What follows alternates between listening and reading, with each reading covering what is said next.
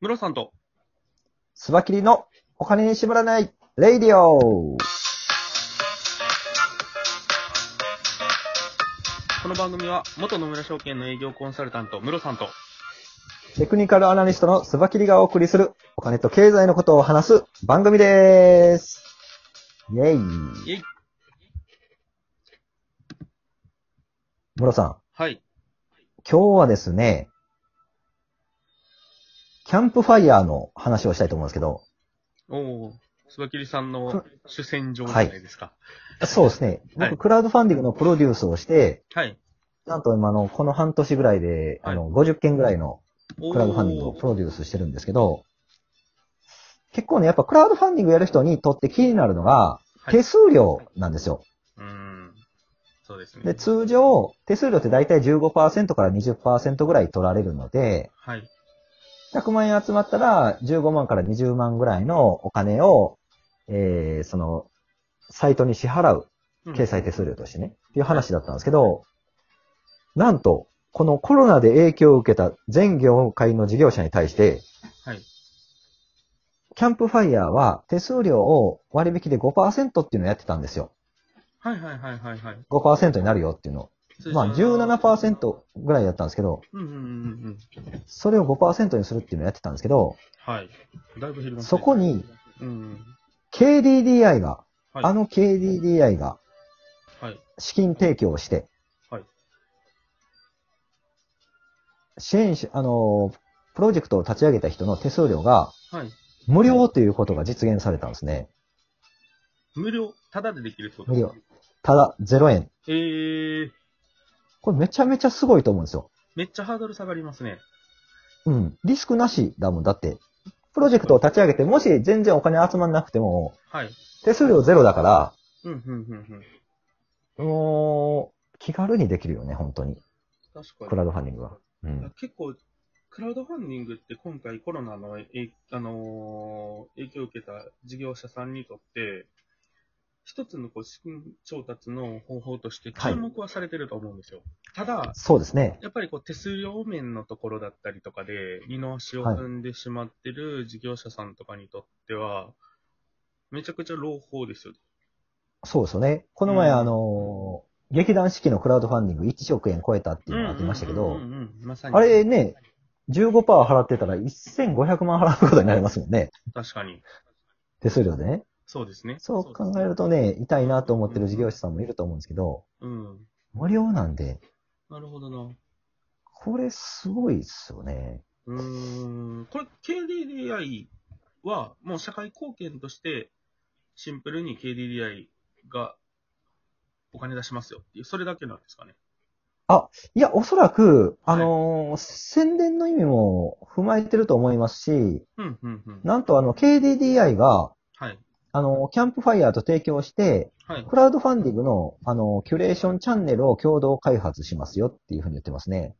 うん、あ、これあれだ。あの、去年の11月に出てるやつですね。うん。うん、うん、うん、うん。あこことのつながりでしょうね。なるほど、なるほど。もう、KDDI としても、クラウドファンディングを、そのスタートアップの事業とかの資金調達の方法の一つとして捉えて、実際にそういう取り組みをしてましたと。はい。うん。で、そこのとい中うことで、ですね。今回のクラあのコロナの影響を受けて、キャンプファイヤーがこういう取り組みしてるんだったら、うちもやるよと。うん参画してきたっていうような感じなんですね。そう。KDDI の、このネームバリューっていうのはすごくて、いや、間違いないですね。うん。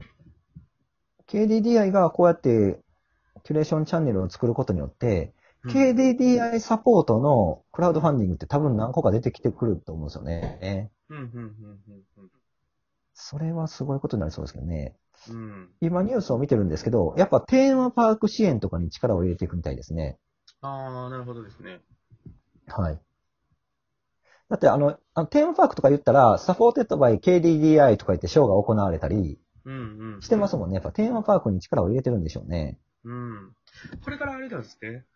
5G とかにも、こう、もちろんテーマパークって、こう、いろんなショーをやったりとか、うんサービスを提供する中で、おそらく力入れていきますよね。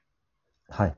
で、そのその、どこにまあそれを依頼するのか、そういう環境を作るときにっていうところで、今回その、クラウドファンディングのところで支援をしてもらった KDDI にっていう流れは、結構自然に考えうるところですよね。ああ、でしょうね。しかもこれ支援内容を見たら、テーマパーク支援で言うと、はい。なんとあの、手数料無償化に加えて、はい。チケットを割引で、例えばリターンでね、販売したら、その割引額を KDDI が支援しますよって言ってますよ。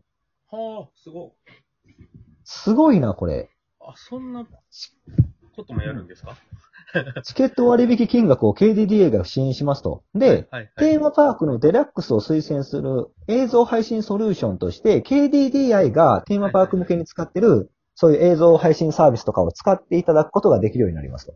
はいはいはいはい。だからあの、 KDDI がそういう、あの、機材とかを貸与しますよみたいな感じなんですかね。そういうことですね。はい。まあでも、これ完全に KDDI の宣伝になりますし、もうそれで使ったらもう、アトラクションを KDDI 化するしかなくなりますもんね。確かに。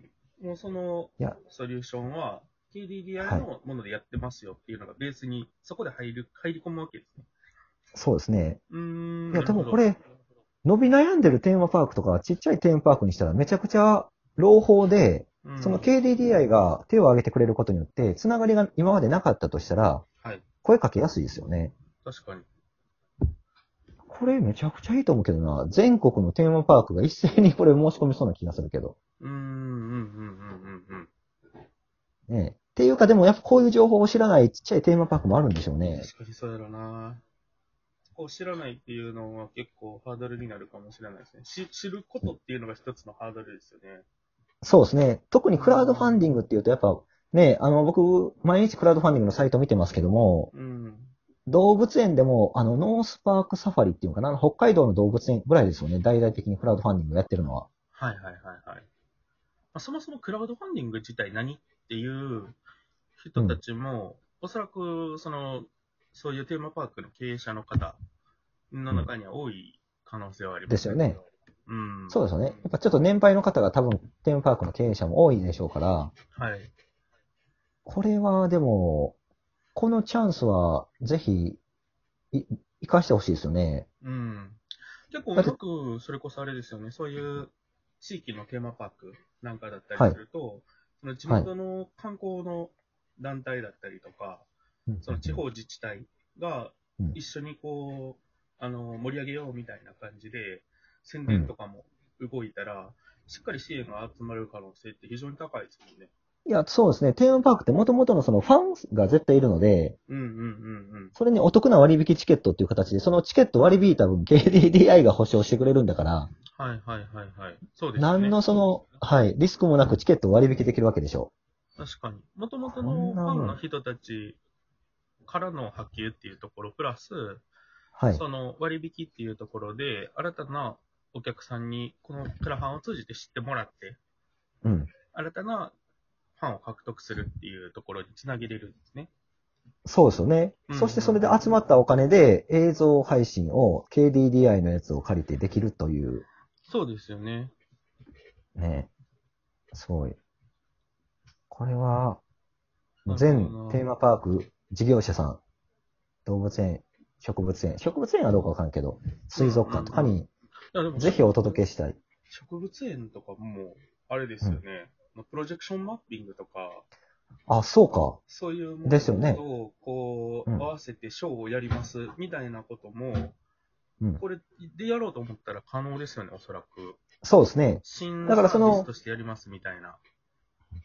うん。この対象、対象テーマパークに植物園とかが入ってるかどうかですよね。確こかのに辺は一入る回のかな問い合わせが必要なんですけどう、んうんうんうん。いやまあでも、断る理由はなくな、ないような気がするけどね。そういうところにプロジェクションマッピング入れたいですって言って、しかもそれが KDDI の映像ソソリューションを使いますだったら、KDDI 的にもプラスだし、うんうんうんうんうん。その植物園側には一切リスクがないし、確かに。これは、え、な、聞い聞くだけ聞いた方が絶対よいいと思う。そうですね。テーマパーク、テーマパークの線引きは確かにちょっと気になるところですね、これ。うん。いや、どこまでをテーマパークと言ってくれるかですよ。まあ、でっかいところなんかもう絶対情報は言ってるでしょうから、うんうんうん。ね、名指しで挙げられてるハウステンボスなどって書いてあるから、多分ハウステンボスはもうやるもうや予る定予なんです定よな。んこでれしょうね、これ。 すげえな、ハウステンボスのクラウドファンディングなんかめっちゃ集まるでしょうね。うーん、そうでしょうね。ねうん、そう考えると、やっぱ、これはね、誰かスバキリチームの知り合いでテーマパーク経営してる人おらんかなそんな人聞いたことないもんな。テーマパークとか水族館 とか。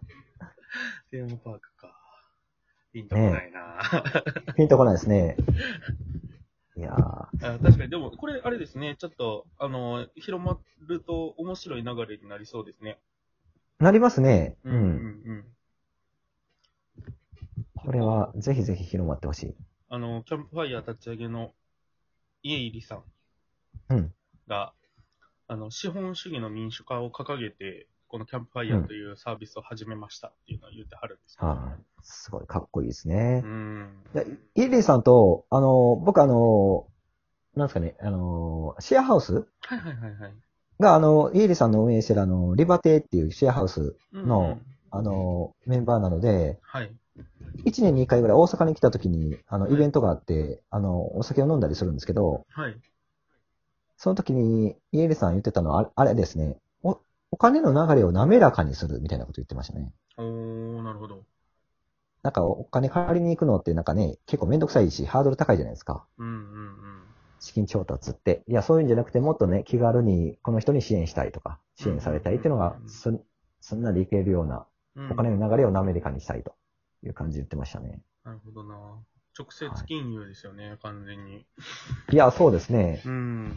あと10秒いなや、んこで。れ、はい。ああ、そうなんですね。はい。めっちゃ良かったっていうか、もう、あの、頑張りましょう。はい。